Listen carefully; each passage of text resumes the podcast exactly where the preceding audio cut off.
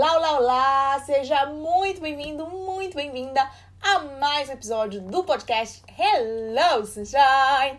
Seguinte, hoje a gente vai falar sobre um assunto essencial, que é a revisão. E eu acho que é um dos pilares mais complicados de a gente trabalhar. Se você não sabe, eu fiz um podcast falando dos meus quatro pilares para aprender idiomas.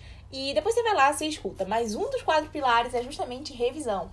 Então, a revisão, ela é essencial porque sabe quando você escuta uma palavra e você pensa, putz, eu já ouvi essa palavra, mas eu não me lembro o que, que é. Ou quando você quer falar alguma coisa, você sabe que você sabe, mas na hora você não lembra. Pois é, a revisão é justamente para evitar esse tipo de situações. Existem três tipos de revisão: a revisão por imersão, a revisão por produção e a revisão espaçada. Então, a revisão por consumo de conteúdo, por imersão, ela acontece de tanto você ver uma série, um desenho, um filme, alguma coisa no seu idioma alvo, você acaba ouvindo aquela palavra e porque você ouviu em contexto, você consegue internalizar, ok? Então, essa é a revisão por imersão.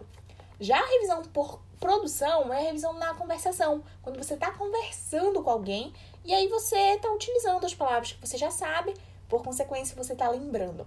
Só que tem um porém. Tanto a revisão por consumo de conteúdo quanto a revisão por imersão, elas são aleatórias. Então você não tem aquela sensação de, ah, agora eu vou revisar tal palavra vendo um filme. Normalmente a gente não tem esse controle. A gente está exposto às palavras do filme, mas sem ter o controle do que vai ser dito. Então a revisão por consumo de conteúdo e a revisão por conversação, elas são mais aleatórias. A gente não consegue ter um controle de daqui a X dias vou repetir essa palavra que eu aprendi hoje. Porque essa é justamente a revisão do sistema de revisões passada, que muitas pessoas chamam de SRS, né?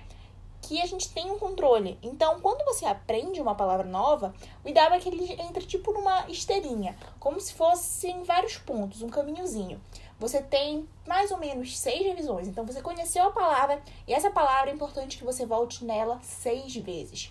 Eu faço um esquema que eu nunca soube fazer revisão. Nunca, nunca, nunca soube. Eu até tentava, ah, vou ter que voltar em tal assunto. Quando eu percebia falhas na conversação, eu tinha esses momentos de estudo. Tipo, ah, tô travando muito na hora de falar os pronomes objetos em francês. Aí eu voltava e fazia uma sessão de estudo naquilo.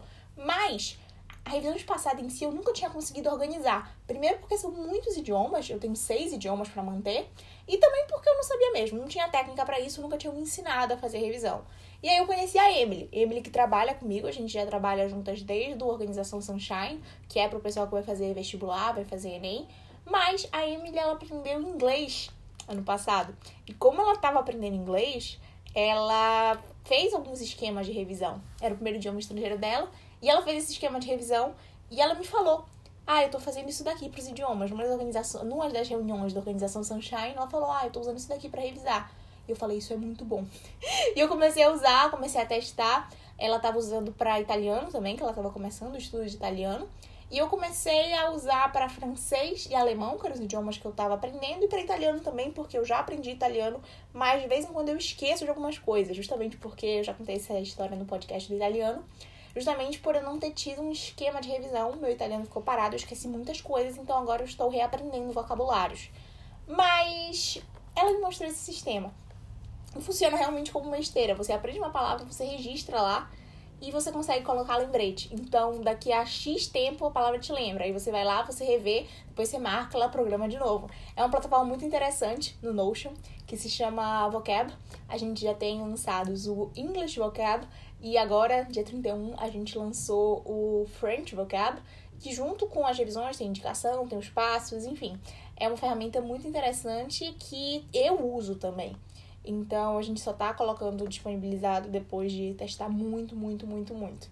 Para você fazer uma revisão, é interessante você estar em consumo constante de conteúdo, você tá conversando com as pessoas e, claro, ter as sessões de estudo, né, como eu falei, ah, travei muito em tal parte na hora da conversação. Aí você vai lá e estuda, você consulta aquele ponto da gramática. E também você tem um sistema de revisão espaçada para que você faça uma revisão mais controlada, mais organizada. Na minha rotina, eu sempre separo um tempinho para ir lá no meu vocab e consultar e poder atualizar. Então, consultar as palavras do dia e colocar novos lembretes, tá bom? Então, este é o nosso episódio sobre revisões. Eu espero ter tirado as dúvidas de vocês. Um super beijo e tchau!